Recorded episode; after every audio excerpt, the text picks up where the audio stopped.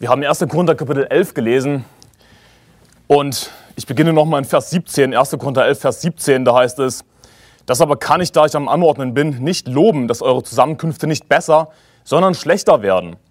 Denn erstens höre ich, dass Spaltungen unter euch sind, wenn ihr in der Gemeinde zusammenkommt. Und zum Teil glaube ich es. Denn es müssen ja auch Parteiungen unter euch sein, damit die Bewährten unter offenbar werden unter euch. Vers 20, wenn ihr nun am selben Ort zusammenkommt, so geschieht das doch nicht, um das Mahl des Herrn zu essen. Der Titel meiner Predigt ist das Mahl des Herrn. Ja, wir sagen auch Abendmahl, das Mahl des Herrn oder anders ausgedrückt, wie wir das Mahl des Herrn feiern. In dieser Predigt geht es darum, wie wir korrekterweise biblisch das Mahl des Herrn feiern, das letzte Abendmahl Jesu Christi. Und da heißt es hier in Vers 20, wenn ihr nun am selben Ort zusammenkommt, so geschieht das doch nicht, um das Mahl des Herrn zu essen. Aber bevor ich diesen Vers erkläre, lass mich deinen Fokus darauf lenken. Was, hier, was es hier heißt in Vers 17, 18 und Vers 20, da ist in Vers 17, dass eure Zusammenkünfte nicht besser werden. Dann Vers 18, wenn ihr in der Gemeinde zusammenkommt. Und in Vers 20, wenn ihr nun am selben Ort zusammenkommt. Lass mich dir kurz erklären, dass die Gemeinde, dass die Kirche eine Versammlung von Gläubigen ist. Okay? Das heißt, Gemeinde ist nicht Online-Gottesdienst. Du denkst jetzt vielleicht, oh, ich sitze zu Hause und schaue den Livestream und bin deswegen jetzt in der Gemeinde, bin Teil von der Baptistenkirche zuverlässiges Wort. Nein, du bist nicht Teil von der Baptistenkirche zuverlässiges Wort. Und es gibt diese Leute manchmal, sie halten sich irgendwie als, als Mitglied ja, unserer Gemeinde oder irgendeiner Gemeinde. Oder sie sagen irgendwie, ja, ich, schon, ich bin schon seit so und so vielen Jahren Online-Mitglied. Habe ich schon mal gesehen sowas. Was für ein Quatsch. Diese Leute haben nicht verstanden, was Kirche, was Gemeinde bedeutet. Aber wir finden hier eine wunderbare Definition, nicht wahr?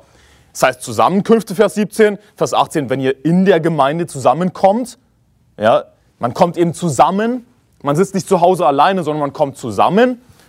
Und besonders Vers 20 ist super eindeutig, wenn ihr nun am selben Ort zusammenkommt. Die Gemeinde ist, wenn wir am selben Ort zusammenkommen. Dann ist es Kirche, dann ist es Gemeinde. Das heißt, genau genommen, wenn wir uns trennen, wenn wir getrennte Wege gehen, dann ist es keine Gemeinde mehr. Denn die Gemeinde ist immer die Zusammenkunft, die Versammlung von Gläubigen. Und natürlich in unserem alltäglichen Sprachgebrauch könnten wir von unseren Gemeinderäumlichkeiten als von der Gemeinde, von der Kirche reden und wir wissen, worum es geht. Okay, ich denke nicht, dass das schlimm ist, aber genau genommen, was ist die Gemeinde? Die Versammlung von Gläubigen. Und die Verse 17 bis 20 sind ein zusammenhängender Gedanke. Und das ist entscheidend für diese Predigt. Das ist entscheidend, um das, den korrekten Ablauf des Mahles des Herrn zu verstehen, wie wir das Mahl des Herrn feiern. Verse 17 und 20 sind ein zusammenhängender Gedanke, denn es heißt eben in Vers 17 Zusammenkünfte dann, wenn ihr in der Gemeinde zusammenkommt. Und in Vers 20, wenn ihr nun am selben Ort zusammenkommt. Es ist immer noch derselbe Gedanke. Ich hoffe, du siehst das. Und es ist vor allem deshalb immer noch derselbe Gedanke, weil es in Vers 20 heißt, wenn ihr nun am selben Ort zusammenkommt. Achte auf dieses kleine Wort nun. Nun bedeutet, das ist jetzt hier die Schlussfolgerung. Also ich habe euch das und das und das geschrieben. Ja, Paulus sagt, ja, ich, ich kann euch nicht loben.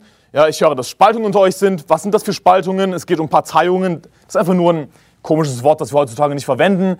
Dabei geht es um Irrlehren. Irrlehren, Heresien. Es gab Irrlehre in der Gemeinde. Die Korinther hatten viele Probleme in der Gemeinde. Ein Problem war Irrlehre, die sich verbreitet hat in der Gemeinde. Ihr habt all diese Probleme.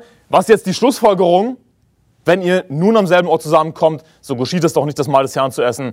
Die Schlussfolgerung dessen, dass es Irrlehrer in der Gemeinde gibt, dass da Irrlehrer gibt, somit auch Ungläubige in der Gemeinde, die Schlussfolgerung dessen ist, dass die Gemeinde, wenn wir uns an einem Ort versammeln, dass das nicht der richtige Ort, nicht die richtige Zeit ist, um das Mahl des Herrn zu essen. Und falls du denkst, dass ich mich gerade versprochen habe, ich habe mich nicht versprochen. Die Gemeinde, die Kirche ist nicht der richtige Ort, ist nicht die richtige Zeit, um das Mahl des Herrn zu essen. Denn was ist die Schlussfolgerung?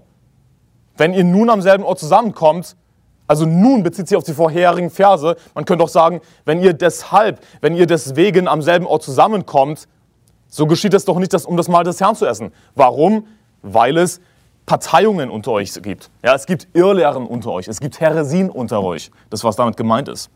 Damit die Bewährten offenbar werden unter euch. Das heißt, was sind die Bewährten? Das sind Gläubige damit gemeint im Kontext. Ja.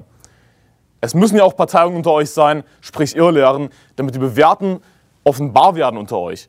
Da gibt es die Bewährten und die Unbewährten dementsprechend. Es gibt Gläubige und Ungläubige in dieser Gemeinde. Und daher, wenn ihr nun am selben Ort zusammenkommt, was die Schlussfolgerung? So ist das nicht, um das Mahl des Herrn zu essen. Das Mahl des Herrn wird nicht in der Gemeinde, wird nicht in der Versammlung, wenn wir alle am selben Ort zusammenkommen, gehalten. Aber das, was heutzutage so gut wie alle Gemeinden machen, nicht wahr? Aber es ist nicht biblisch und das will ich dir in dieser Predigt erklären. Also, das Problem ist, bei den Korinthern, da gab es viel Irrlehrer in der Gemeinde. Wenn es Irrlehrer in der Gemeinde gibt, wenn Judasse sich einschleichen, was machen diese Leute? Sie locken die unbefestigten Seelen an sich, sagt die Bibel auch. Es wird natürlich Ungläubige geben in der Gemeinde.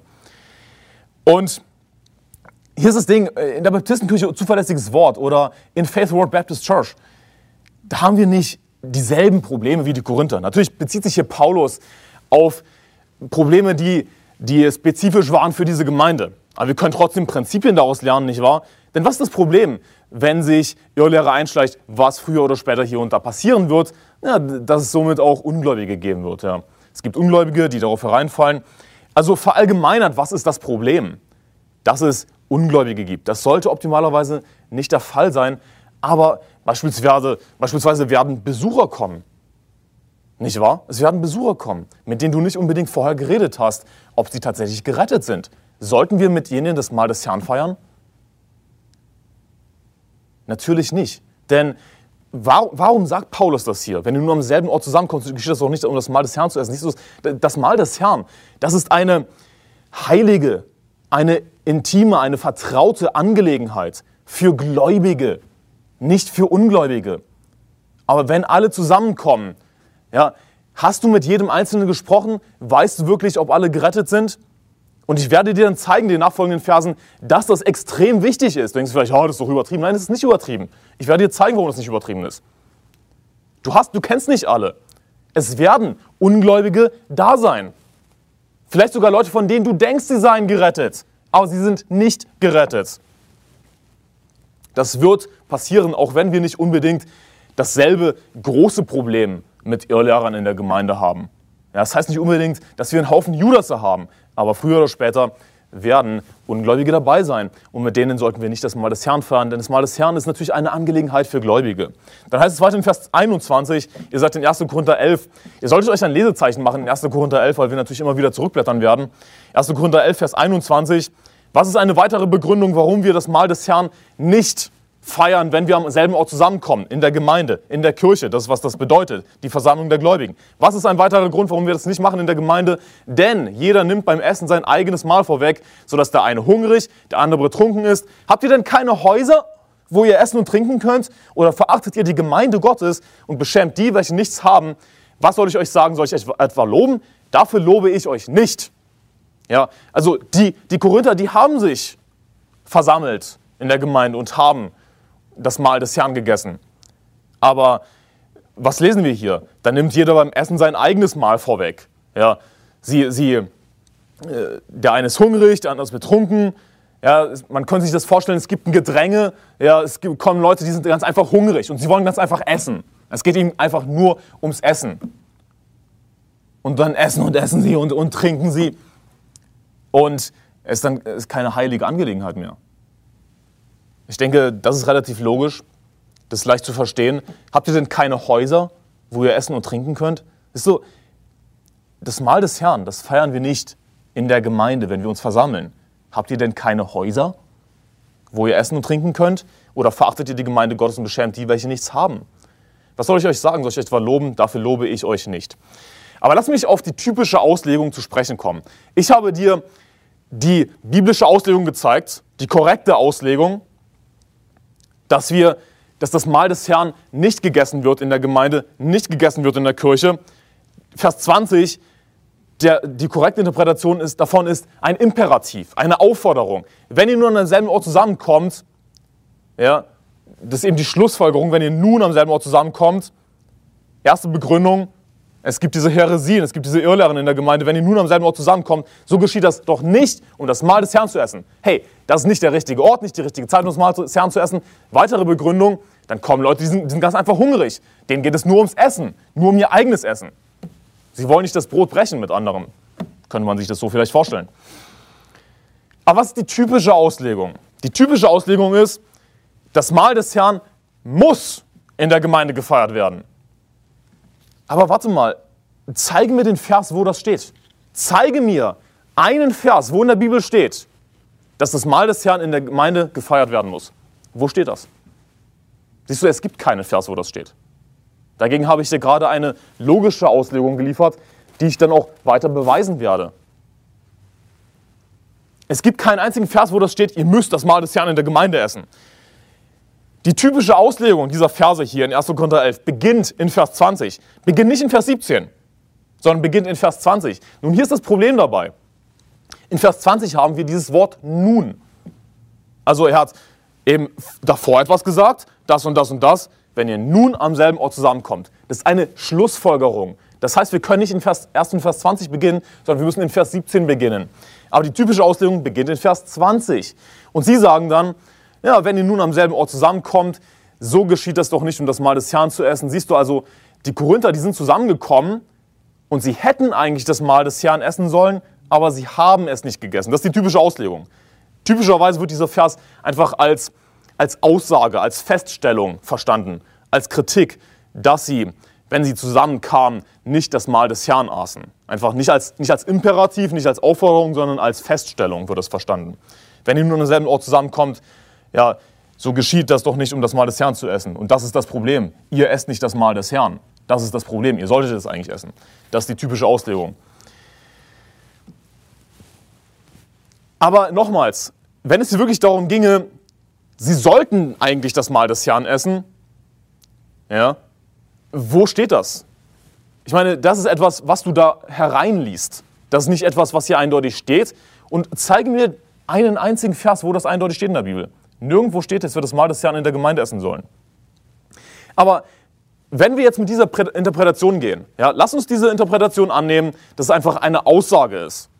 Ja, und dass das das Problem ist, dass sie in der Gemeinde nicht das Mahl des Herrn gegessen haben. Und sie hätten es eigentlich tun sollen. Lass uns diese Interpretation annehmen. Lass uns annehmen für eine Sekunde, dass das wahr ist. Leute, die das so verstehen, sie sagen damit eigentlich, und ich spreche das jetzt einfach herunter, sie sagen damit eigentlich, also weil unter euch Irrlehren sind, denn hey, wir wollen nicht vergessen, was in Vers 17, 18, 19 steht. Also weil unter euch Irrlehren sind, deswegen kommt ihr nicht zusammen, um das Mahl des Herrn zu essen, denn jeder nimmt sein eigenes Mal vorweg. Aber siehst du, das macht null Sinn. Denn lass mich dir die Frage stellen, was hat das Essen mit Irrlehren zu tun? Dann denke daran, wenn ihr nun, es bezieht sich auf die vorherigen Verse, wenn ihr nun zusammenkommt, ja, an demselben Ort, äh, dann ist es doch nicht, um das Mahl des Herrn zu essen. Es bezieht sich auf die vorherigen Verse und dann heißt es, denn jeder nimmt beim Essen sein eigenes Mahl vorweg. Aber was war die vorhergehende Begründung? Irrlehre. Was hat Essen mit Irrlehre zu tun? Siehst du, diese Interpretation macht keinen Sinn. Die Rechnung geht ganz einfach nicht auf. Oder lass mich das anders formulieren, um sie vielleicht anders zu erklären. Also, wenn wir diese Interpretation annehmen, die typische Auslegung, dann würden wir damit im Grunde genommen sagen, also sie kommen nicht zusammen, ja, um das Mahl des Herrn zu essen, denn jeder nimmt sein eigenes Mahl vorweg, weil es Irrlehren gibt in der Gemeinde. Es gibt diese Irrlehrengemeinde, deswegen kommen sie nicht zusammen, denn jeder nimmt sein eigenes Mal vorweg. Aber wo, wo ist der Zusammenhang? Das macht keinen Sinn. Was hat das Essen mit Irrlehren zu tun? Also siehst du, Irrlehren sind die eine Begründung und Essen ist die andere Begründung. Aber wenn wir das einfach als Feststellung nehmen, einfach als Aussage, ihr kommt nicht zusammen in der Gemeinde, um das Mahl des Herrn zu essen, dann müsstest du irgendwie das Essen mit den Irrlehren verbinden. Also ihr kommt nicht zusammen, denn jeder nimmt beim Essen sein eigenes Mahl vorweg. Warum? Was war die erste Begründung?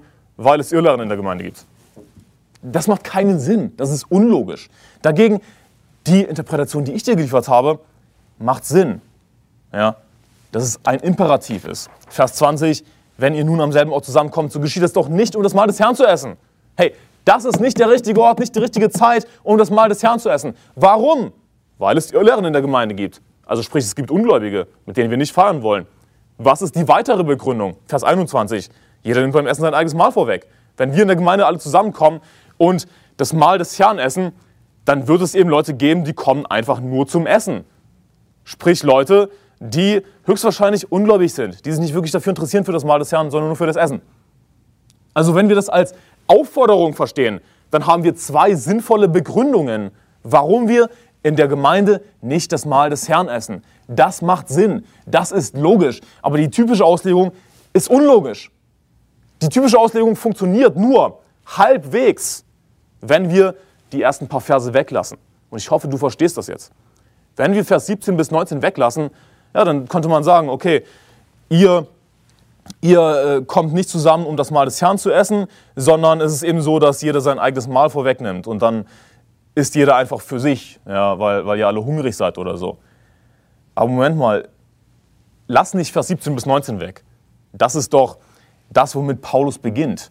Und seine Schlussfolgerung ist eben, hey, das ist nicht der richtige Ort, nicht die richtige Zeit, die Gemeinde, um das Mahl des Herrn zu essen.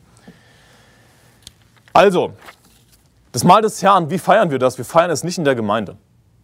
Wir feiern es nicht in der Gemeinde. 1. Korinther 11, Vers 23 bis 25. Da heißt es in 1. Korinther 11, Vers 23, denn ich habe von dem Herrn empfangen, was ich euch auch überliefert habe, nämlich, dass der Herr Jesus in der Nacht, als er verraten wurde, und das ist die berühmte Stelle, nicht wahr? Nämlich, dass der Herr Jesus in der Nacht, als er verraten wurde, Brot nahm und dankte, es brach und sprach, nehmt esst, das ist mein Leib, der für euch gebrochen wird, dies tut zu meinem Gedächtnis. Desgleichen auch den Kelch nach dem Mahl, in dem er sprach, dies, dieser Kelch ist der neue Bund in meinem Blut, dies tut, so oft ihr ihn trinkt, zu meinem Gedächtnis. Und schau dir Vers 23 an. Wie beginnt Vers 23? Denn.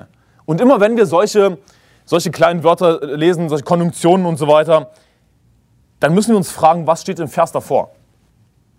Denn. Natürlich ist das ein vollständiger Satz, aber dieser Satz bezieht sich auf einen vorherigen Satz.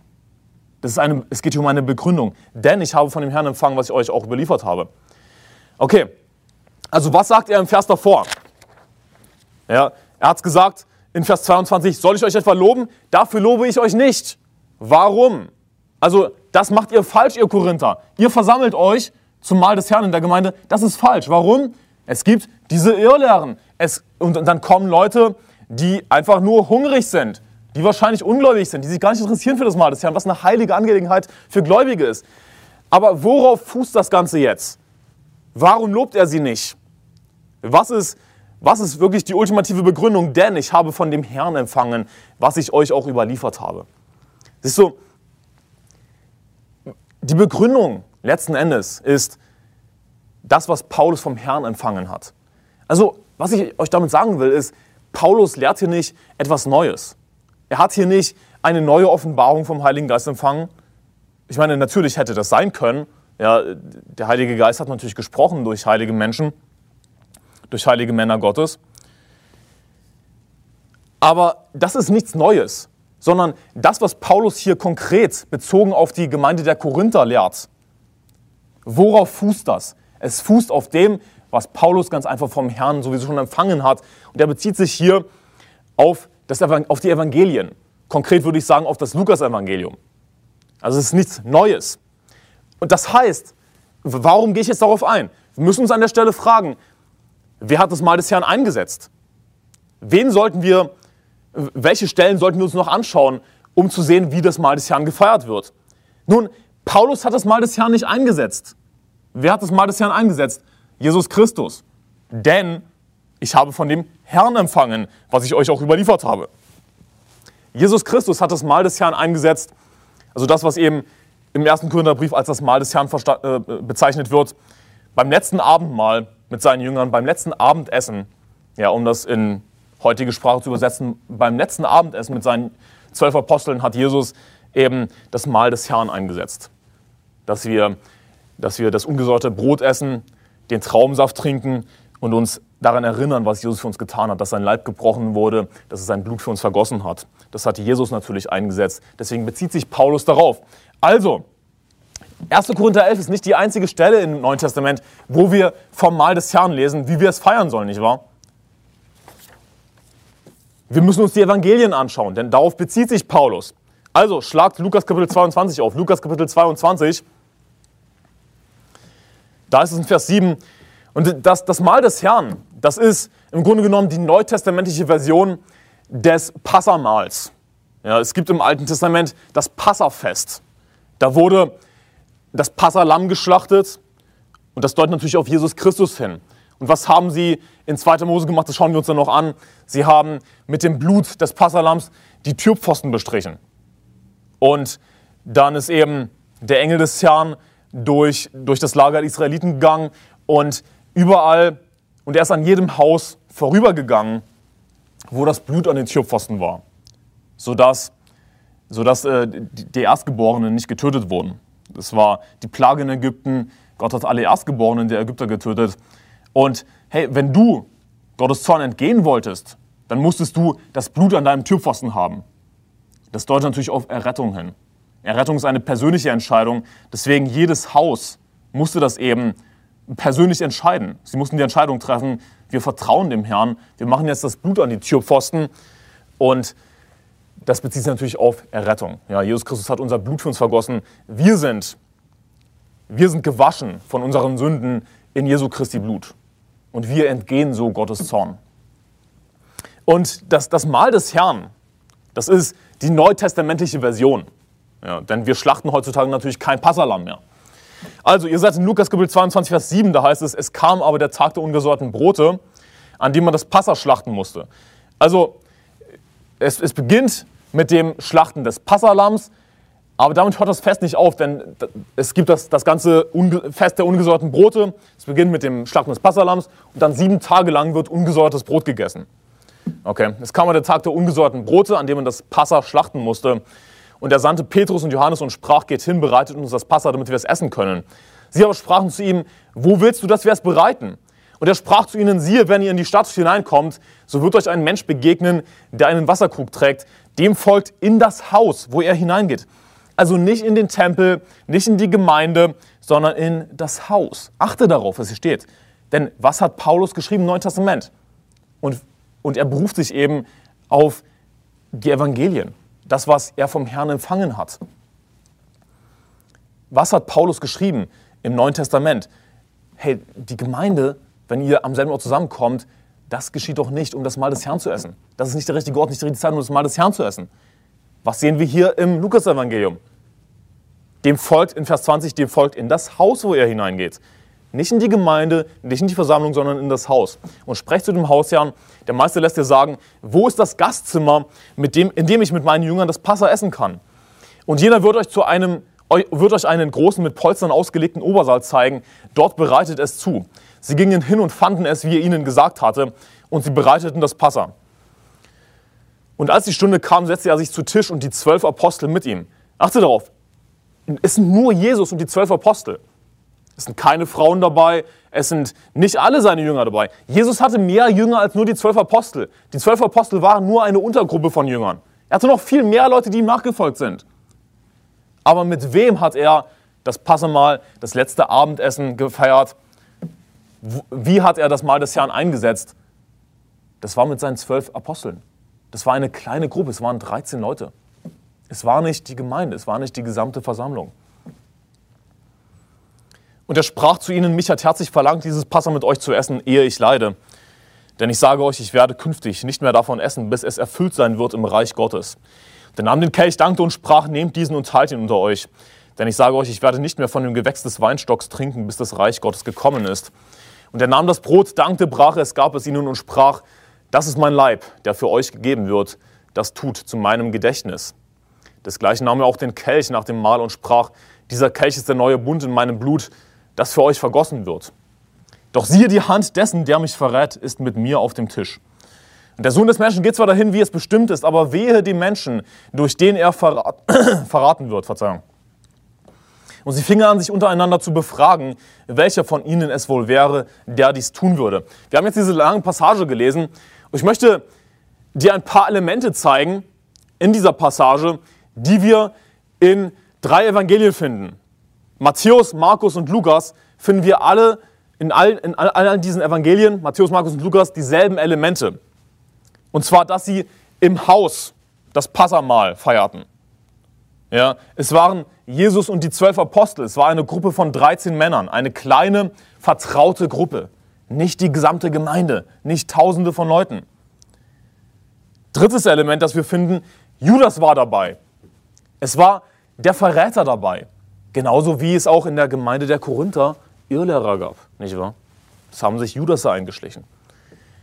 Viertes Element, es gibt eine Warnung und einen Fluch. Wehe dem Menschen, durch den er verraten wird, der Sohn des Menschen. Und fünftes Element, die Apostel, sie befragen sich untereinander und sie hinterfragen sich selbst. Herr, bin ich es? Nicht wahr? In Vers 7, was haben wir gelesen? Lukas Kapitel 22, Vers 7, es kam der Tag der ungesäuerten Brote, an dem man das Passa schlachten musste. Also natürlich, wie schon gesagt, das, das Mahl des Herrn, das ist die neutestamentliche Version des alttestamentlichen Passafestes. Das heißt, wir sollten uns auch das Alte Testament anschauen, nicht wahr? Das bezieht sich auf das Alte Testament hier, auf das Passamal, auf das Passafest. Oder ausge anders ausgedrückt auf das gesamte Fest der ungesäuerten Brote. Es beginnt mit dem Schlachten des Passalams, sieben Tage lang ungesäuertes Brot essen.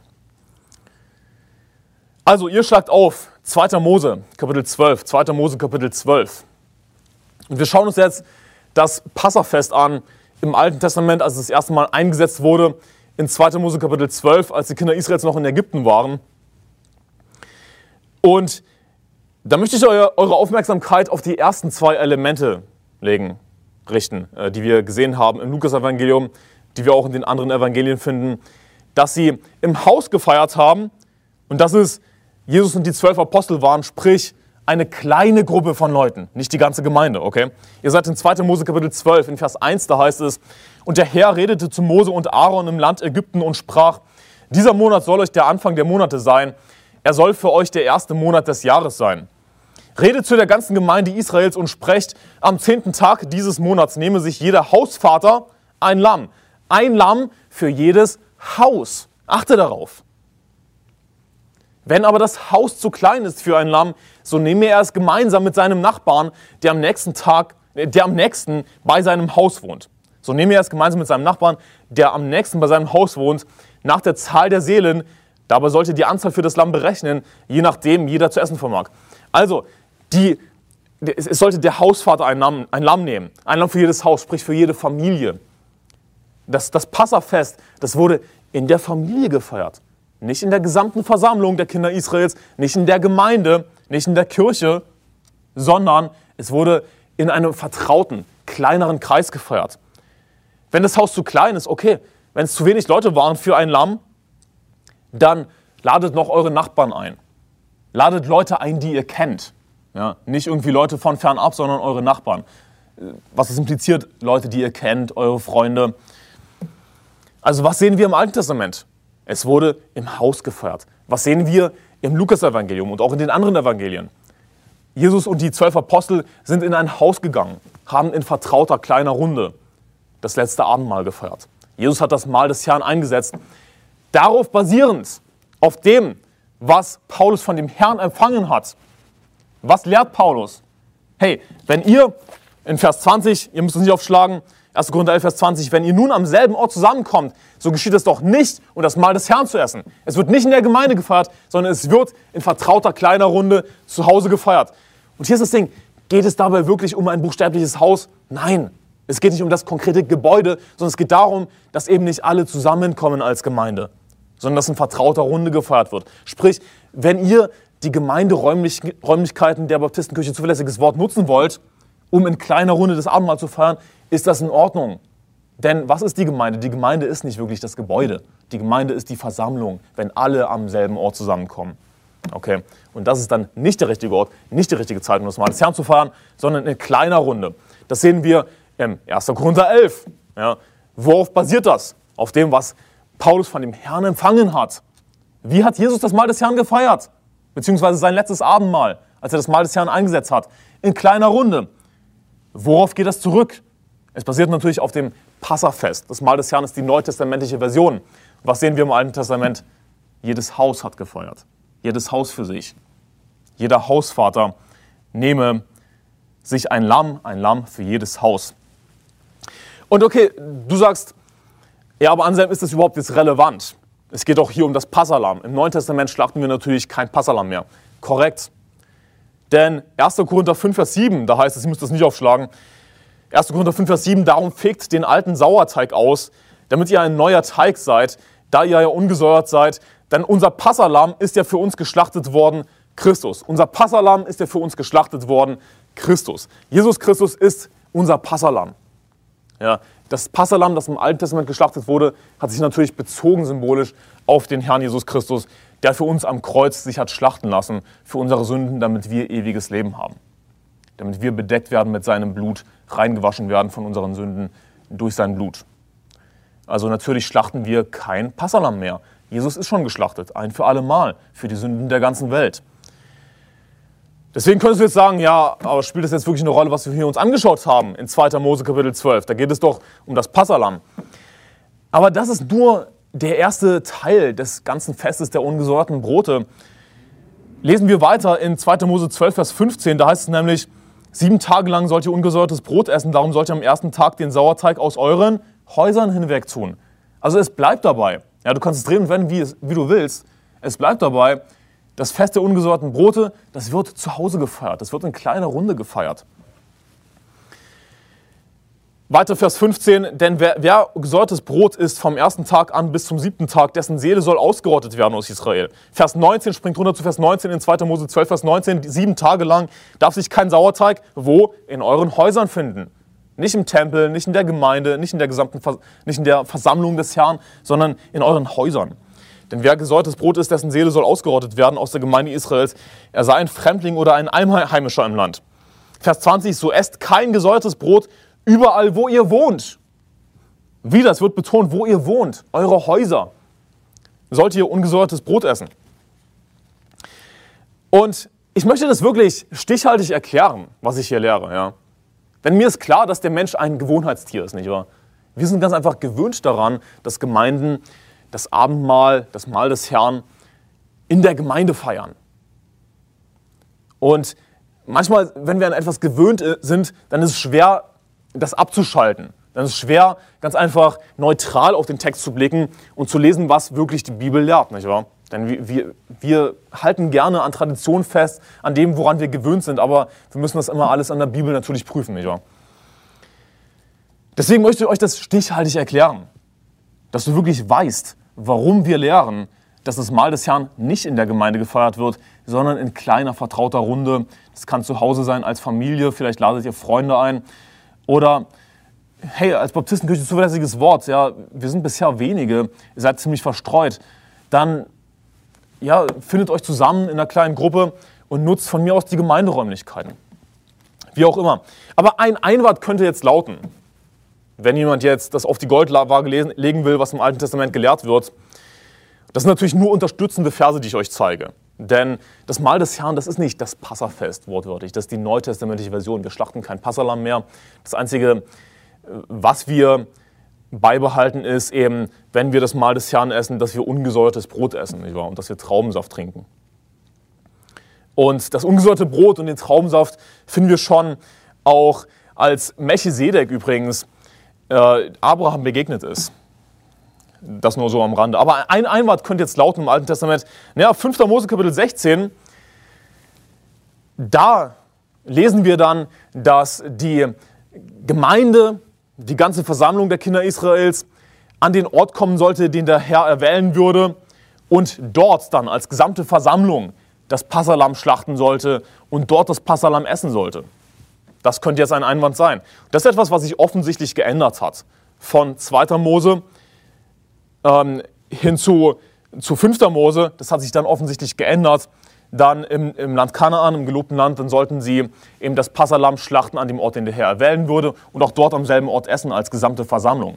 Aber hier ist das Ding, was wir auch in 5. Mose Kapitel 16 lesen. Ich möchte einfach nur kurz darauf eingehen, auf diesen möglichen Einwand.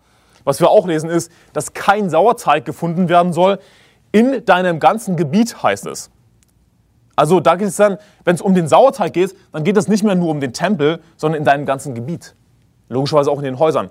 Und in 5. Mose Kapitel 16 lesen wir auch, als sie dann das Passalam geschlachtet haben als gesamte Versammlung und gegessen haben zusammen, dass sie dann danach, nach dem Schlachten, zurückgehen sollten zu ihren Zelten. Und rate mal was, damit war das Fest nicht beendet, sondern das Fest der ungesäuerten Brote, das ging sieben Tage lang. Und was haben sie dann gemacht? Ja, sie sollten zurückgehen zu ihren Zelten. Und es heißt, es soll kein, kein Sauerteig gefunden werden in deinem ganzen Gebiet. Also rate mal was, sie haben das Fest der ungesäuerten Brote zu Hause gefeiert. Das ungesäuerte Brot, das wurde dann sieben Tage lang zu Hause gegessen. Und was das symbolisiert, denke ich, ist, dass die gesamte Gemeinde zusammenkommt, um das Passalam zu schlachten, genauso wie eben die Juden zusammenkamen und ja, Jesus verurteilt haben. Sein Blut komme über uns und über unsere Kinder. Da haben sich all die Juden versammelt und haben Jesus dahingegeben. Sie haben Jesus, ja, sie wollten, dass Jesus gekreuzigt wird, dass Jesus umgebracht wird. Und das ist eine Parallele, die wir daraus lesen könnten. Und es, was es symbolisiert, ist, dass Jesus für das gesamte Volk gestorben ist. Dass Jesus nicht nur für das gesamte Volk der, der Israeliten natürlich, sondern Jesus ist für die gesamte Welt gestorben. Er ist das Sühnopfer für unsere Sünden, aber nicht nur für die unseren, sondern auch für die der ganzen Welt. Also Jesus ist für alle gestorben. Deswegen es versammeln sich alle zum Schlachten des Passalams. Jesus ist für die Sünden der ganzen Welt gestorben, für die ganze Welt. Aber Errettung dagegen ist eine persönliche Angelegenheit. Siehst du, ob du an den Herrn Jesus Christus glaubst oder nicht, ändert nichts daran, dass Jesus für deine Sünden gestorben ist, nicht wahr? Jesus ist für die Sünden der ganzen Welt gestorben. Errettung dagegen ist eine persönliche Angelegenheit. Deswegen wurde dann das Fest zu Hause weitergefeiert. Deswegen wollen wir eben das Mahl des Herrn nicht in der Gemeinde feiern, weil das so eine persönliche, heilige Angelegenheit ist, nur für Gläubige. Okay. Jesus ist so oder so für deine Sünden gestorben. Aber wenn du dir nicht sicher bist, dass du gerettet bist, dann solltest du nicht teilnehmen am Mahl des Herrn. Das ist nur etwas für Gläubige. Errettung ist eine persönliche Sache. Und deswegen auch, was wir in 2. Mose gelesen haben, dann sollte eben der Hausvater ein Lamm nehmen. Und dann sollte jedes Haus das Blut an die Türpfosten streichen. Das war eine persönliche Angelegenheit, das zu tun, nicht wahr? Sie hat sich dagegen entscheiden können. Das ist ein bisschen Symbolik, die wir da rauslesen können. Das ist einfach nur ein Bonus. Ja. Aber geh zu, geh, geh wieder zurück zu 1. Korinther Kapitel 11.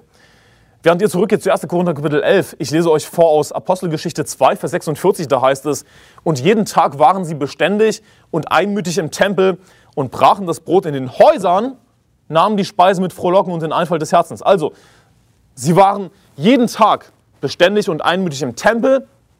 Ich meine, die hatten Eifer, nicht wahr, in der Apostelgeschichte?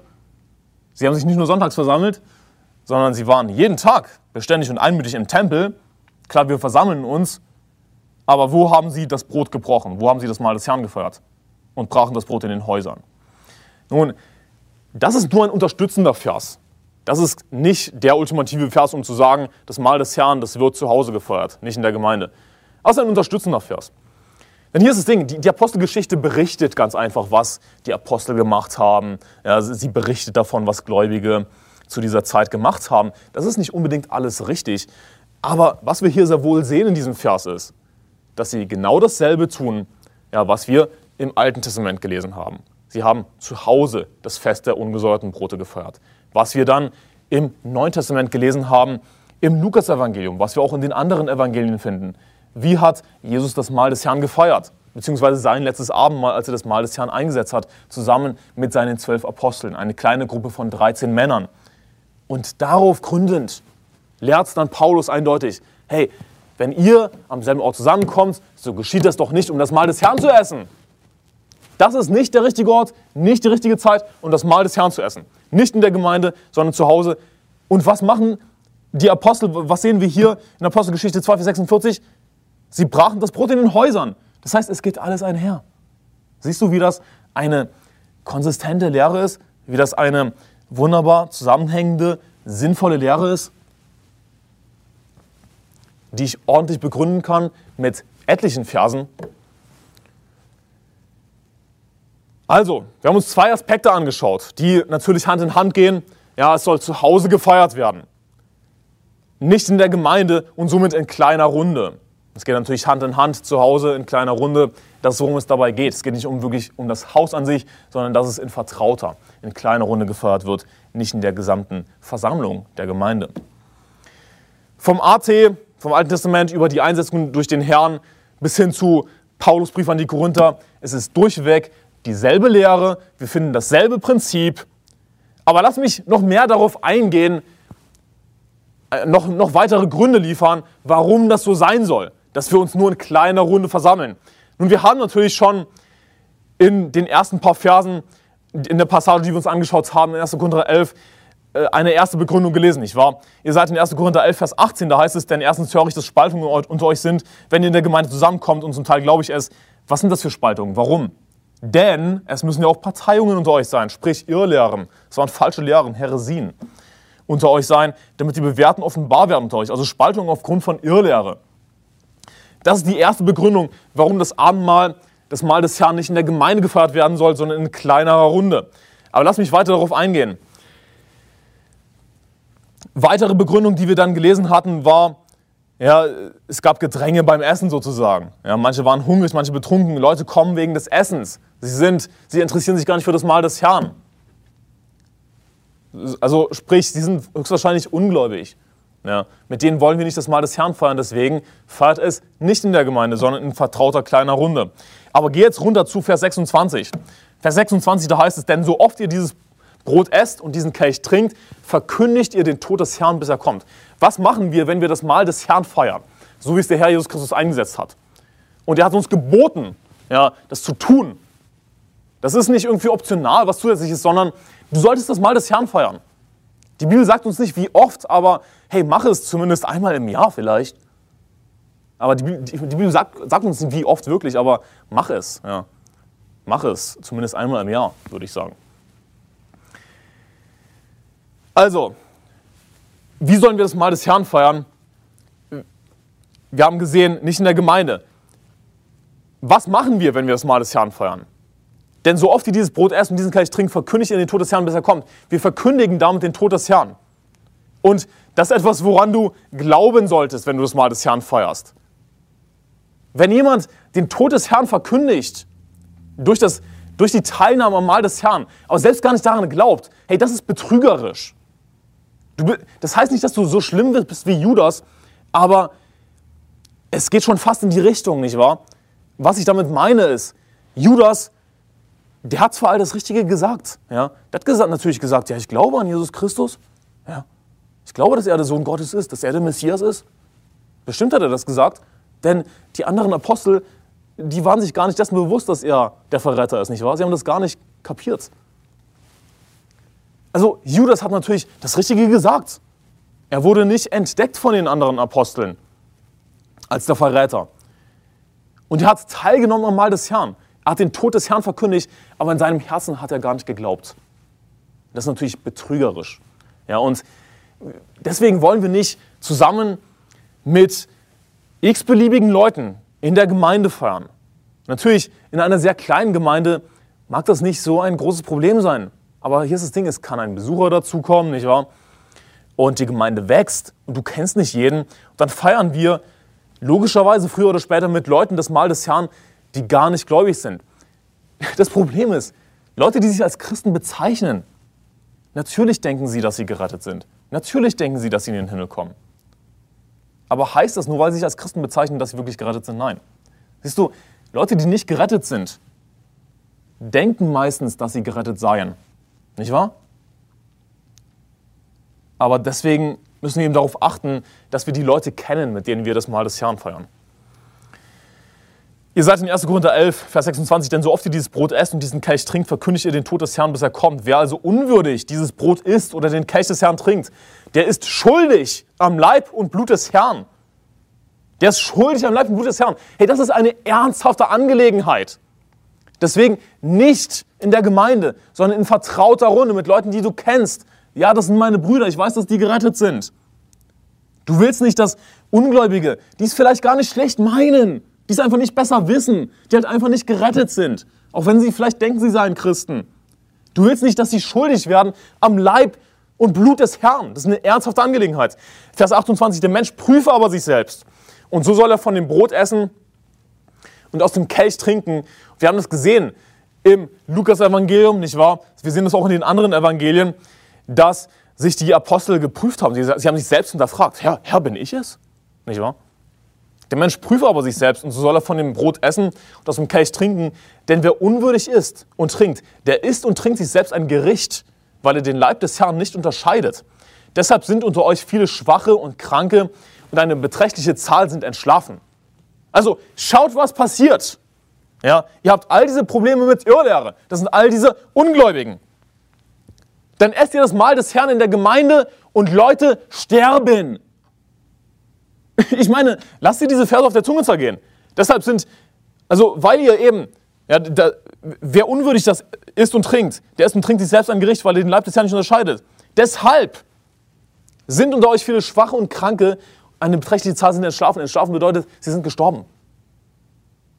Gottes Zorn wird auf jemandem sein, der unwürdig das, das Brot isst und aus dem Kelch trinkt der unwürdig am Mahl des Herrn teilnimmt.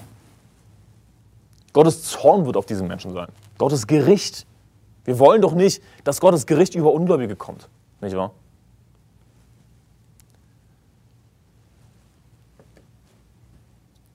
Wir haben auch in, im Lukas-Evangelium, äh, in Kapitel 22 gesehen, dass Jesus diesen Fluch ausgesprochen hat, diese Warnung ausgesprochen hat. Wehe dem Menschen, durch den er verraten wird, also durch den Jesus verraten wird. Wehe den Menschen. Wir finden hier eben auch eine sehr harte Warnung in 1. Korinther 11. Wer unwürdig ist und trinkt, der isst und trinkt selbst ein Gericht, weil er den Leib des Herrn nicht unterscheidet. Aber lass mich dir noch eine weitere Stelle zeigen, du musst das nicht aufschlagen. In Matthäus Kapitel 26, Vers 24, da heißt es, der Sohn des Menschen geht zwar dahin, wie von ihm geschrieben steht, aber wehe jene Menschen, durch den der Sohn des Menschen verraten wird. Es wäre für jenen Menschen besser, wenn er nicht geboren wäre. Was für eine harte Warnung, was für ein, was für ein Fluch, ja, der hier ausgesprochen wird im Grunde genommen. Wehe dem Menschen, wehe jenen Menschen, durch den der Sohn des Menschen verraten wird. Es wäre für jeden Menschen besser, wenn er nicht geboren werde. Also, Judas kann der Fluch ruhig treffen. Judas war verworfen. Wir lesen mehrmals in den Evangelien, dass der Satan in ihn fuhr. Judas war ein von Dämonen besessener, verworfener, falscher Prophet. Hey, Judas kann der Fluch ruhig treffen. Soll Judas ruhig sterben, nicht wahr? Aber willst du, dass, dass dieser Fluch ja, und diese Warnung, die wir hier finden, in 1. Korinther 11, dass sogar eine beträchtliche Zahl entschlafen sind, dass sie gestorben sind, willst du, dass das einfach den durchschnittlichen Ungläubigen trifft? Der denkt, er sei Christ, der teilnimmt in der Gemeinde am Mahl des Herrn? Willst du, dass das passiert? Natürlich nicht. Wir sollten unseren durchschnittlichen Ungläubigen natürlich lieben, barmherzig sein.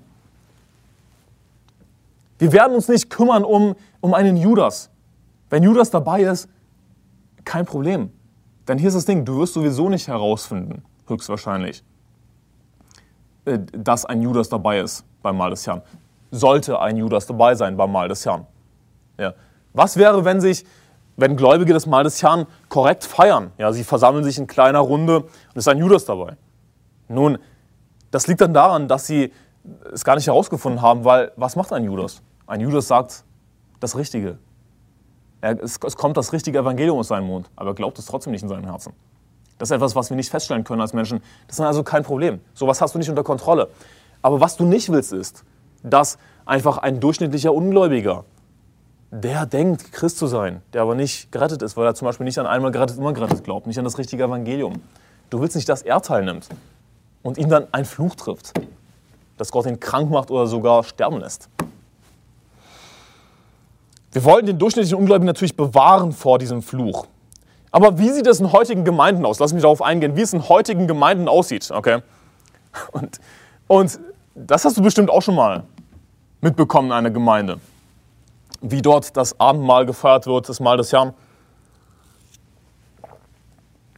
Erstens, typischerweise wird das, wird das Mahl des Herrn, was das, das letzte, womit wir erinnern uns beim, beim Mahl des Herrn an das letzte Abendessen Jesu Christi, nicht wahr? Daran erinnern wir uns äh, und äh, wir erinnern uns durch das, das Brot und den Kelch daran, dass Jesus eben sein, seinen Leib dahingegeben hat Er wurde gekreuzigt für uns, hat sein Blut vergossen. Wir erinnern uns daran. Wie machen das heutige Gemeinden? Sie feiern das Abendmahl, wie es typischerweise bezeichnet wird, am Morgen. Also siehst du, es ist nicht das Frühstück des Herrn, sondern es ist das Mahl des Herrn, das Abendessen. Es war das letzte Abendessen Jesu Christi mit seinen Aposteln, nicht das Frühstück des Herrn. Also, wie bescheuert ist das eigentlich? Ich meine, wir sind so daran gewöhnt, deswegen fällt uns das manchmal vielleicht gar nicht auf. Aber denk einfach mal kurz darüber nach. Das Abendmahl wird in Gemeinden heutzutage am Morgen gefeiert. Und das ist in so ziemlich fast allen Gemeinden so. Nicht wahr? Es ist nicht das Frühstück des Herrn, mein Freund. Es ist das Mahl des Herrn, das letzte Abendmahl. Das ist das erste offensichtliche Problem, okay? Noch nicht mal das haben die Protestanten heutzutage, die Katholiken, die, was weiß ich, Brüdergemeinden und, und Baptistengemeinden. Noch nicht mal das kriegen sie auf die Reihe, zur richtigen Zeit zu feiern. Okay, aber mal jetzt mal davon abgesehen. Wie sieht es in heutigen Gemeinden aus? Bewahren sie den durchschnittlichen ungläubigen Besucher davor? Stellen sie wirklich sicher, dass jeder, am Abend, der am Abendmahl teilnimmt, das auch gerettet ist? Nein. Das, was ich oft gehört habe, ja, wenn vielleicht Besucher von einer anderen Gemeinde kamen, dann, dann heißt es oftmals, vor dem Abendmahl, das am Morgen gefeiert wird, dann heißt es oftmals, also wenn du in deiner Gemeinde am Abendmahl teilnimmst, dann kannst du teilnehmen. Aber was ist das für eine Prüfung? Was ist das für eine Prüfung? Wenn du in deiner Gemeinde teilnimmst, dann kannst du auch hier teilnehmen. Weißt du, was passieren wird? Da werden Ungläubige dabei sein, denn du weißt nicht, was diese Gemeinde glaubt. Du weißt nicht, was jeder Einzelne glaubt. Und sie werden sich ein Gericht essen und trinken. Der isst und trinkt sich selbst ein Gericht, weil er den Leib des Herrn nicht unterscheidet. Hey, das ist schlecht. Und siehst du, du kannst in der Gemeinde, in der Versammlung nicht jeden Einzelnen prüfen allen Ernstes. Wie soll das funktionieren? Deswegen eben nicht in der Gemeinde feiern, wie wir das eindeutig jetzt gelesen haben, wie ich das eindeutig dir bewiesen habe, sondern in vertrauter Runde mit Leuten, die du kennst. Oder was ist eine andere Sache, die Gemeinden heutzutage sagen? Also, wenn du Jesus angenommen hast als deinen persönlichen Retter, dann kannst du am Abendmahl teilnehmen. Wenn du Jesus angenommen hast. Es gibt einen Haufen Leute da draußen, die sagen, sie haben Jesus angenommen als ihren Herrn und Retter. Oh, super. Und könntest du jemals etwas tun, deine Rettung zu verlieren? Dass du doch zur Hölle fährst? Ja, ich meine, wenn ich, wenn ich nicht Jesus nachfolge. Siehst du, es gibt einen Haufen Leute, die sagen, sie haben Jesus angenommen, aber sie sind nicht gerettet. Sie glauben ein falsches Evangelium. Und diese Frage macht null Sinn. Oder, oder, oder diese, diese Prüfung, ja. Das heißt ja hier in Vers 28, 1. Korinther 11, Vers 28, der Mensch prüfe aber sich selbst und so soll er von dem Brot essen und aus dem Kelch trinken. Es macht null Sinn, dann zu sagen, ja, wenn du Jesus angenommen hast, dann kannst du teilnehmen. Denn nochmals, die meisten Ungläubigen denken, sie kämen in den Himmel. Wenn wir an die Tür klopfen und fragen, sind sie zu 100% sicher, dass sie in den Himmel kommen? Naja, ja. ja. Es gibt einige, die sagen ja. Okay, was denkst du, musst du tun, um in den Himmel zu kommen? Naja, ein guter Mensch sein. Oder sie sagen von sich aus, ja, ich, ja, ich bin ein guter Mensch. Ja, ich, ich, ich bin nicht allzu schlecht. Ja, ich, ich gehe zur Kirche. Das ist die typische Antwort. Ungläubige oder, oder schränken wir das ein auf, auf Leute, die sich als Christen bezeichnen, die aber ein falsches Evangelium glauben. Sie denken, sie kämen in den Himmel. Wenn sie sich selbst prüfen einfach nur, wenn, oder wenn wir vor, würden wir in der Gemeinde Okay, lass mich das anders formulieren. Würden wir in der Gemeinde das Mahl des Herrn essen und dann einfach sagen vorher, okay, jeder, der Jesus angenommen hat, ja, der darf teilnehmen. Und damit quasi fordern wir die Leute auf, sich selbst zu prüfen, nicht wahr? Da, da wird es Leute geben, die sich selbst prüfen und die denken, sie seien gerettet, weil sie gute Menschen sind. Aber siehst du, sie sind nicht gerettet. Deswegen kannst du nicht allen Ernstes das Mahl des Herrn in der Gemeinde feiern.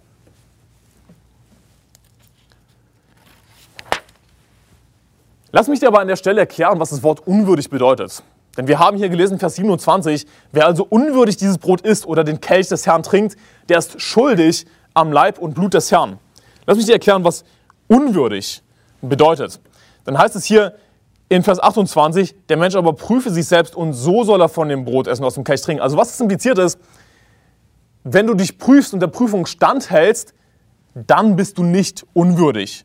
Denn dann heißt es hier, und so, also nachdem du dich geprüft hast und der Prüfung standgehalten hast, so soll er von dem Brot essen, aus dem Kelch trinken. Dann kannst du trinken, wenn du festgestellt hast, okay, du bist nicht unwürdig. Das haben wir auch gesehen in Lukas Kapitel 22, ich muss das nicht aufschlagen, ich lese es nur noch mal kurz vor, um dir diesen Zusammenhang aufzuzeigen. Ja? Die paar Elemente, die ich äh, genannt habe. Was waren die Elemente? Es wird im Haus gefeiert, in kleiner, vertrauter Runde. Ja, Judas war dabei, genauso wie sich eben Irrlehrer bei uns einschleichen werden, die wir nicht unbedingt sofort äh, identifizieren. Ja. Dann haben sie sich, sie haben sich befragt, die Apostel. Sie haben sich untereinander befragt und sich selbst hinterfragt, Herr, bin ich es? Und es gab diese Warnung und den Fluch an den Verräter. Und jetzt geht es hier aber darum, sich selbst zu prüfen. Okay, wir haben das auch im Lukas-Evangelium gesehen. In Vers 22, da heißt es, und der Sohn des Menschen geht zwar dahin, wie es bestimmt ist, aber wehe dem Menschen, durch den er verraten wird. Und sie fingen an, sich untereinander zu befragen, welcher von ihnen es wohl wäre, der dies tun würde. Matthäus 26, Vers 21, du musst das nicht aufschlagen. Und während sie aßen, sprach er, warte, ich sage euch, einer von euch wird mich verraten. Vers 22, da wurden sie sehr betrübt und jeder von ihnen fing an, ihn zu fragen, Herr, doch nicht ich. Also sie haben sich zum einen untereinander befragt, sie haben sich selbst hinterfragt. Und das ist eben ein Element, das wir hier auch wiederfinden in 1. Korinther Kapitel 11. Und wir sollen uns eben prüfen, um festzustellen, okay, wir sind würdig, ja, okay, wir können jetzt teilnehmen am Mahl des Herrn. Nicht wahr? Denn wenn wir unwürdig dieses Brot essen oder den Kelch des Herrn trinken, sind wir schuldig am Leib und Blut des Herrn. Die einzige Stelle, wo wir diese Formulierung finden, dass wir uns selbst prüfen sollen, ist in 2. Korinther 13, Vers 5. Die einzige andere Stelle, wo diese Formulierung finden, da heißt es nämlich, ihr müsst das nicht aufschlagen, prüft euch selbst, ob ihr im Glauben seid. Stellt euch selbst auf die Probe. Oder erkennt ihr euch selbst nicht, dass Jesus Christus in euch ist? Es sei denn, dass ihr unecht werdet.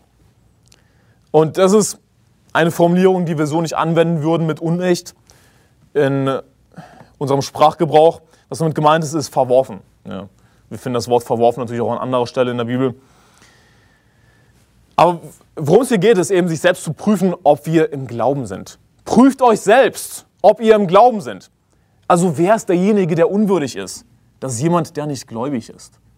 Siehst du, wenn unwürdig bedeutete, irgendwie ein gerechtes Leben zu leben, ja, ein reines Leben zu leben, nicht irgendwie eine große Sünde in seinem Leben zu haben. Wo willst du da die Grenze ziehen? Dann könnte eigentlich niemand am Mahl des Herrn teilnehmen. Und weißt du was? Das ist so eine heilige Angelegenheit, dass wenn es auf unsere gerechten Taten, auf unsere gerechten Werke, auf unsere Gerechtigkeit ankäme, dann könnte niemals irgendjemand teilnehmen, nicht wahr? Hey, wir sind sowieso nicht von uns aus würdig. Die Bibel sagt, dass er uns gerettet hat, nicht ähm, ich, ich, zitiere es nur ungefähr, nicht aufgrund der, der, unser, der gerechten Taten, die wir äh, getan hätten, sondern aufgrund seiner Barmherzigkeit. Ach, lass mich das schnell aufschlagen. Titus Kapitel 3, Vers 5 müsste das sein. Da heißt es, da hat er uns nicht um der Werke der Gerechtigkeit willen, die wir getan hätten, sondern aufgrund seiner Barmherzigkeit. Er rettet durch das Bad der Wiedergeburt und die Erneuerung des Heiligen Geistes. Das war der Vers, den ich meinte. Es kommt nicht auf unsere Gerechtigkeit drauf an dann werden wir niemals würdig sein. Wer ist derjenige, der unwürdig ist? Das ist jemand, der nicht glaubt. Und das haben wir eben auch durchweg gesehen. Ich war in 1. Korinther 11, da gab es eben die Irrlehren. Nicht wahr? Sprich, es gibt dann auch Ungläubige in der Gemeinde, die eben hereinfallen. Dann gab es die Leute, die sich einfach zum Essen gedrängt haben. Sie wollten einfach nur das Essen haben. Warum? Weil sie sich nicht interessieren für das Mahl des Herrn. Sie interessieren sich nicht für geistliche Dinge. Das heißt nicht automatisch, dass sie nicht gerettet sind, aber es ist sehr wahrscheinlich, ja, dass Leute, die einfach nur zum Essen kommen, nicht gerettet sind. Dann kommen eben vielleicht auch Besucher, oh, da gibt es Essen, ja. Um das mal auf die Spitze zu treiben, die eben nicht gerettet sind. Und das ist das Problem, die sind unwürdig, sie sind nicht gerettet. Wir sollen uns selbst prüfen. Und so soll er von dem Brot essen und aus dem Kelch trinken. Prüft euch selbst, ob ihr im Glauben seid. Aber dann einfach nur der Gemeinde, der gesamten Versammlung zu sagen, hier, prüft euch selbst, macht keinen Sinn. Dann prüfen sie sich selbst und denken, sie seien gerettet. Auch die Leute, die nicht gerettet sind. Dazu führt das. Also, deswegen in vertrauter Runde feiern wir das Mahl des Herrn in kleiner Runde. Und das, dann haben wir eben die Möglichkeit, ein persönliches Gespräch zu führen mit den Leuten. Nicht wahr? Und wenn du mit jemandem das, das Mahl des Herrn feierst, hey, frage doch deinen Nächsten. Hey, wir haben noch nie wirklich miteinander gesprochen. Was glaubst du, musst du tun, um in den Himmel zu kommen? Kannst du jemals das ewige Leben verlieren? Kannst du jemals deine Lösung verlieren? Sprich doch einfach offen darüber und stelle sicher, dass dein Nächster, mit dem du das Mahl des Herrn feierst, gerettet ist. Oder willst du, dass dein Nächster sich ein Gericht isst und trinkt? Dann wird es viele Schwache und Kranke geben und eine beträchtliche Zahl ist entschlafen. Du kannst so ein persönliches Gespräch nicht in der gesamten Versammlung führen. Es reicht nicht aus, einfach von der Kanzel zu sagen, prüft euch selbst oder von der Kanzel eine kurze Präsentation des Evangeliums zu geben. Dadurch wird kaum jemand gerettet. Wie retten wir effektiv Menschen, indem wir ein persönliches Gespräch führen, nicht wahr? Aber das kannst du nicht tun in der Gemeinde. Deswegen komme ich immer wieder zur selben Schlussfolgerung. Das Mahl des Herrn feiern wir zu Hause, sprich in kleiner Runde, mit Leuten, die wir kennen. Also, wir feiern das Mahl des Herrn am Abend. Wow, Überraschung. Aber die meisten Gemeinden haben das nicht rausgekriegt, obwohl das so offensichtlich ist. Und siehst du, das ist übrigens ein ganz einfacher Beweis, warum das Mahl des Herrn nicht in der Gemeinde gefeiert werden soll. Denn lass mich dir die Frage stellen. Wann feiern wir Gottesdienst? Am Sonntagmorgen. Lass mich dir erklären, warum wir am Sonntagmorgen Gottesdienst feiern. Warum machen wir das überhaupt? Gute Frage, oder? Könnten wir nicht an einem anderen Tag feiern? Nun, wir feiern Gottesdienst am Sonntagmorgen, weil der Sonntag eigentlich der erste Tag der Woche ist.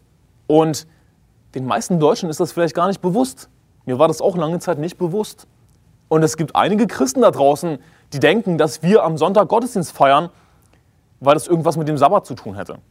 Weil in Deutschland der Sonntag der letzte Tag der Woche ist. Aber das ist falsch, okay? Das hat nichts mit dem Sabbat zu tun. Wir halten den Sabbat sozusagen im Neuen Testament, indem wir ganz einfach gerettet sind. Dadurch sind wir in die Ruhe des Herrn eingezogen, okay? Also nichts mit Sabbat, okay? Wir sind keine Adventisten, wir sind keine Judaisierer, wir sind schon in die Ruhe des Herrn eingezogen, wir feiern nicht den Sabbat im Neuen Testament, okay? Sondern wir feiern am Sonntag, weil der Sonntag eigentlich der erste Tag der Woche ist. Das wurde geändert, weil das für Arbeitgeber einfacher ist. Und auf die Idee ist, habe ich nachgelesen, angeblich Henry Ford gekommen, den, den Samstag und Sonntag als Wochenende zusammenzufassen, dass der Sonntag nicht mehr der erste Tag der Woche ist. Aber traditionellerweise war der Sonntag der erste Tag der Woche. Und in den USA ist es bis heute so, dass die Woche nicht mit dem Montag, sondern mit dem Sonntag beginnt. Warum feiern wir also am eigentlich ersten Tag der Woche, am Sonntag Gottesdienst? Weil Jesus Christus wann auferstanden ist? Am ersten Tag der Woche. Nach dem Sabbat am ersten Tag der Woche. Und zwar früh am Morgen. Deswegen feiern wir Gottesdienst am Sonntagmorgen. Eigentlich eben am ersten Tag der Woche. Leider hat sich das geändert. Und der Sonntag ist jetzt der letzte Tag der Woche in Deutschland. Aber das nicht in allen Ländern so. In den USA ist, wie gesagt, der Sonntag immer noch der erste Tag der Woche. Also wir feiern am Sonntagmorgen. Das ist eindeutig, nicht wahr? Das allein schon reicht doch aus, um zu sehen, dass die Gemeinde, die Versammlung nicht der richtige Ort, nicht die richtige Zeit ist, um das Mahl des Herrn zu essen. Denn das Mahl des Herrn wird logischerweise am Abend gegessen. Es war das, das Passamahl, das am Abend oder, oder sogar zur Nachtzeit gegessen wurde, als die, Sonne, als die Sonne schon untergegangen war. Das ist nicht das Frühstück des Herrn. Also der Fakt, dass wir, Sonntag am, dass wir Gottesdienst am Sonntagmorgen feiern, zeigt doch schon, dass das nicht die richtige Zeit ist, um das Mahl des Herrn zu essen. Das Mahl des Herrn wird nicht in der Gemeinde gegessen. Okay? Weiterer Punkt. Wir essen das Mahl des Herrn mit ungesäuertem Brot. Warum mit ungesäuertem Brot? Ihr schlagt auf 1. Korinther 5, Vers 6. 1. Korinther 5, Vers 6. paar Seiten zurückblättern zu 1. Korinther Kapitel 5. Wir haben schon Vers 7 gelesen, wo es um das Passalam ging, denn unser Passalam ist ja für uns geschlachtet worden, Christus. Aber ich möchte euch jetzt Vers 6 zeigen, da heißt es, euer Rühmen ist nicht gut. Wisst ihr nicht, dass ein wenig Sauerteig den ganzen Teig durchsäuert? Und Sauerteig ist ja ein Symbol für Sünde. Denn worum geht es im fünften Kapitel vom ersten Korintherbrief? Um, um Sünde in der Gemeinde, nicht wahr? Dann ging es um all die Probleme in der Gemeinde der Korinther, um Sünde in der Gemeinde. Und darauf bezieht sich der Sauerteig. Euer Rühmen ist nicht gut, wisst ihr nicht, dass ein wenig Sauerteig den ganzen Teig durchsäuert, genauso wie Sauerteig den Teig durchsäuert, durchdringt Sünde die ganze Gemeinde, wenn diese Sünde nicht entfernt wird. Denn es gibt bestimmte Sünden, für die Leute rausgeworfen werden müssen aus der Gemeinde. Darum geht es. Okay, also Sauerteig ist ein Symbol für Sünde. Warum feiern wir mit ungesäuertem Brot? Und das ist natürlich etwas, was aus dem Alten Testament stammt, nicht wahr? Das Mahl des Herrn ist die neutestamentliche Version des Passamals. Warum mit ungesäuertem Brot also? Weil Jesus Christus sündlos ist. Denn er hat den, der von keiner Sünde wusste, für uns zur Sünde gemacht, damit wir, damit wir in ihm zur Gerechtigkeit Gottes würden, sagt die Bibel. Jesus Christus wusste von keiner Sünde. Ihr wisst, dass er erschienen ist, um unsere Sünden hinwegzunehmen und in ihm ist keine Sünde. In, in seinem Mund wurde kein Betrug gefunden. Es gibt so viele Verse, die uns sagen, dass Jesus Christus sündlos war. Jesus Christus hat seinen perfekten Leib dahingegeben, hat sich selbst hingegeben. Gott hat den, der von keiner Sünde wusste, für uns zur Sünde gemacht. Warum? Weil Gott uns geliebt hat. Gott will, dass wir Menschen gerettet werden, dass Menschen in den Himmel kommen und hat seinen Sohn Jesus Christus geopfert, hat das Passalam geopfert. Und dann heißt es hier eben in Vers 7, ihr seid in 1. Korinther 5, Vers 7, darum fegt den alten Sauerteig aus, damit ihr ein neuer Teig seid, da ihr ungesäuert seid. Wir sind gerettet, wir sind ungesäuert, ja, wir sind reingewaschen von unseren Sünden, denn unser Passalam ist ja von uns geschlachtet worden. Also interessant, dass hier eben, dass wir Sauerteig und das Wort ungesäuert finden im Zusammenhang mit dem Passalam. Also Sauerteig ist ja ein Symbol für Sünde und wir feiern mit ungesäuertem Brot, weil das Brot was repräsentiert. Was hat Jesus gesagt? Das ist mein Leib, der für euch gebrochen wird. Nicht wahr? Und äh, Jesus Christus ist sündlos, hat seinen sündlosen Leib dahingegeben. Deswegen nicht nur mit ungesäuertem Brot, sondern mit Traubensaft. Und daran werden sich jetzt einige stoßen oder sich darüber lustig machen, dass wir als Baptisten, die wir an die Bibel glauben, mit Traubensaft, nicht mit alkoholischem Wein, das Mahl des Herrn feiern. Und das ist eigentlich so offensichtlich und so logisch, wenn man das mal durchdenkt, warum wir mit Traubensaft feiern und nicht mit alkoholischem Wein. Denn rate mal, was gesäuertes Brot ist. Okay? Wir feiern mit ungesäuertem Brot. Wird auch als Matzen bezeichnet übrigens. Wir feiern mit ungesäuertem Brot, das heißt nicht fermentiertem Brot. Was ist alkoholischer Wein? Alkoholisch, alkoholisierter Traubensaft. Was ist das? Das ist fermentierter Saft. Aber es geht eben darum, dass das Brot nicht fermentiert ist, dass es ungesäuert ist. Warum? Weil Sauerteig ein Symbol für Sünde ist. Genauso muss logischerweise auch der Saft, den wir trinken, ungesäuert sein, unfermentiert sein. Es gibt eben Hefepilze, ja, um, um, um Brot zu säuern. Und dann gibt es sowas wie Weinhefe. Ich meine, zitiere mich nicht, denn ich bin kein Weinexperte, okay. Aber es sind ähnliche Organismen, die da, die eben die Fermentation erzeugen. Nicht wahr? Genauso wie wir mit ungesäuertem Brot feiern, feiern wir auch mit unfermentiertem, sozusagen ungesäuertem Traubensaft. Und Leute haben irgendwie diese Idee im Kopf, dass Abendmahl doch garantiert, dass Jesus das letzte Abendmahl mit seinen Jüngern doch garantiert mit Wein gefeiert hat.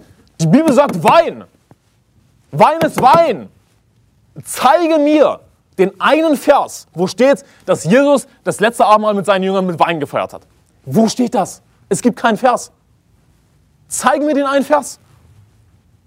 Aber siehst du, Leute gewöhnen sich so sehr an Traditionen, dass sie ganz einfach ihre Traditionen in der Bibel überstülpen. Dann denken, das steht doch irgendwo in der Bibel. Wo? Ja, keine Ahnung. Schlag's nach. Ja, ich schlag's gerne nach und zeige dir, dass nirgendwo Wein steht. Du glaubst mir nicht? Gehen wir die Stellen durch. Du schlägst Matthäus 26, Vers 29 auf. Ich lese dir vor aus Lukas Kapitel 22, Vers 18, denn ich sage euch, ich werde nicht mehr von dem Gewächs des Weinstocks trinken, bis das Reich Gottes gekommen ist, von dem Gewächs des Weinstocks.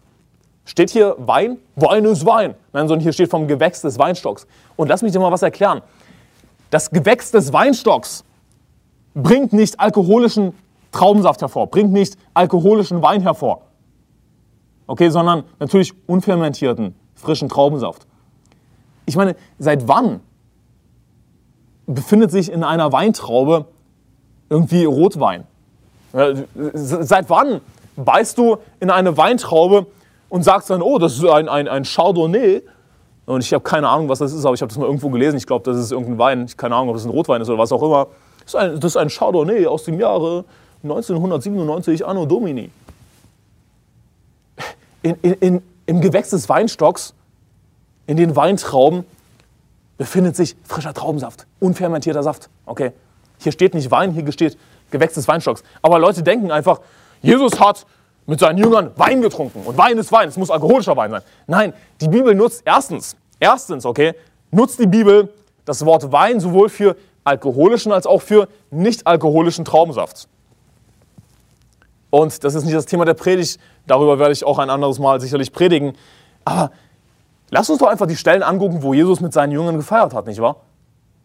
Steht da Wein? Da steht Gewächs des Weinstocks. Es steht nirgendwo Wein.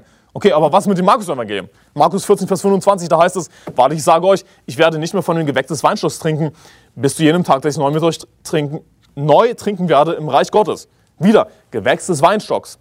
Und er wird es neu trinken im Reich Gottes. Ihr seid in Matthäus 26, Vers 29, da heißt es, ich sage euch aber, ich werde von jetzt an von diesem Gewächs des Weinstocks, von diesem Gewächs des Weinstocks nicht mehr trinken bis zu jenem Tag, da ich es, genauso wie Markus Evangelium, neu mit euch trinken werde im Reich meines Vaters. Er wird es neu trinken. Weißt du, was neuer Saft ist?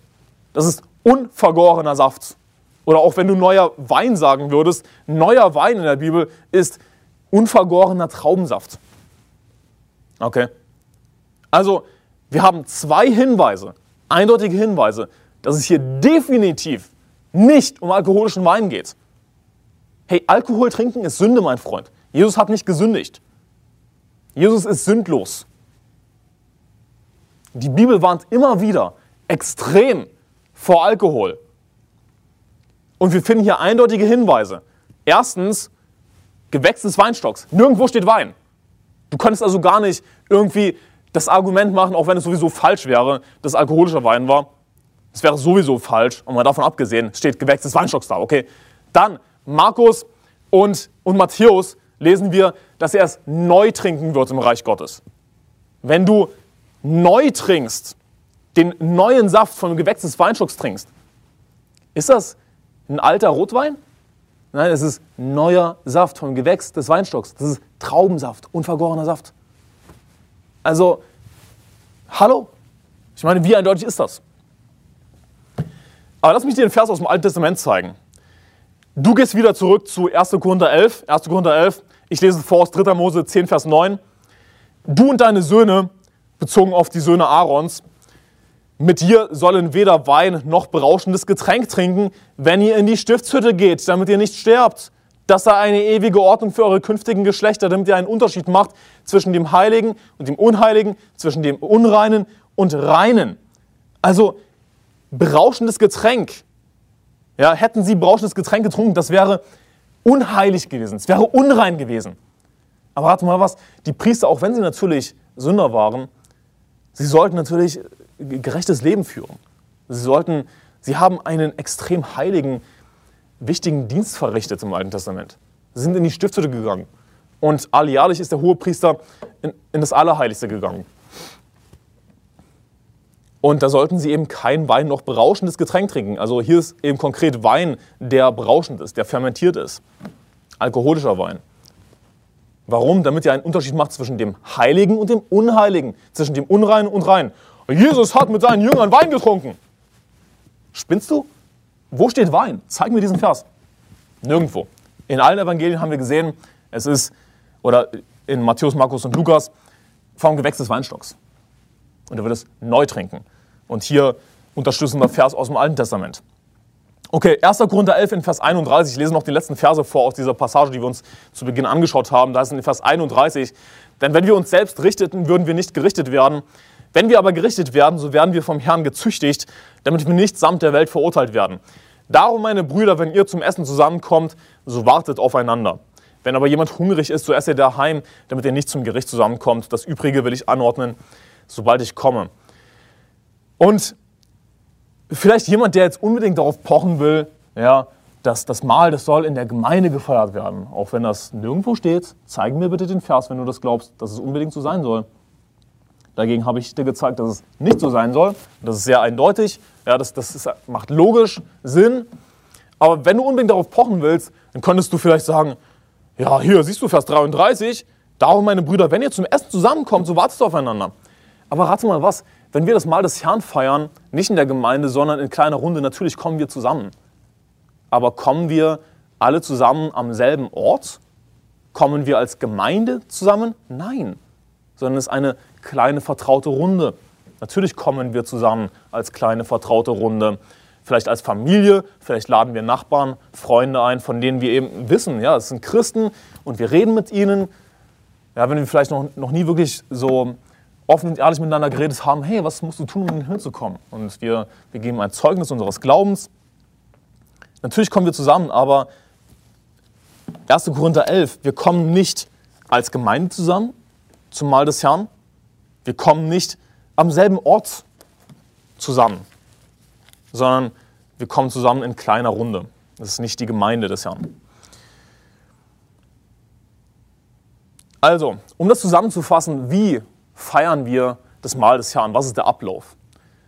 Wir finden uns zusammen in einer kleinen Runde.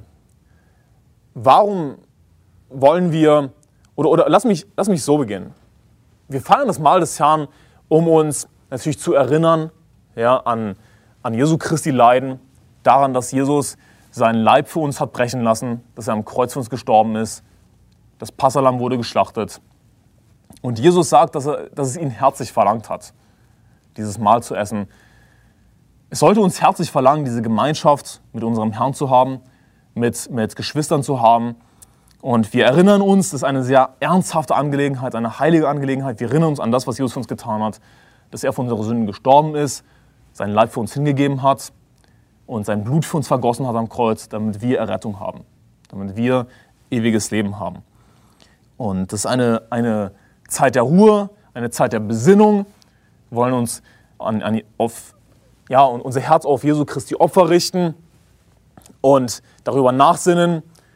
Und das ist etwas, was wir eben in einer kleinen Runde machen. Warum?